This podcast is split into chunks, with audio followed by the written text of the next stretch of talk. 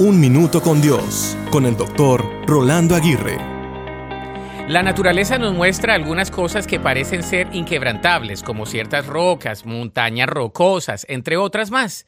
Lo que sí es cierto es que aunque parezcan ser inquebrantables, se han podido quebrantar a través del tiempo. La vida en sí está llena de quebrantos al traer en sí misma un torbellino de desafíos que parecen quebrantarnos una y otra vez. Sin embargo, hay algo que no es quebrantable y se llaman las promesas de Dios. Por eso nuestra firmeza inquebrantable no depende de nuestras propias fuerzas, sino de la confianza en las promesas de Dios. El contexto del versículo famoso, todo lo puedo en Cristo que me fortalece, encontrado en Filipenses 4:13, se encuentra bajo el marco de nuestra debilidad y de nuestra dependencia en Dios.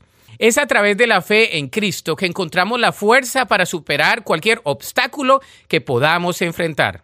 Recuerda que a pesar de las pruebas, Dios tiene un propósito para cada una de ellas. Incluso en la adversidad, Dios trabaja para favor nuestro. Hoy, al enfrentar desafíos que parecen inquebrantables, recuerda que tienes a un Dios más grande que cualquier problema. Aférrate a sus promesas y busca su fortaleza. Con Dios de tu lado podrás enfrentar cualquier dilema que parezca ser inquebrantable.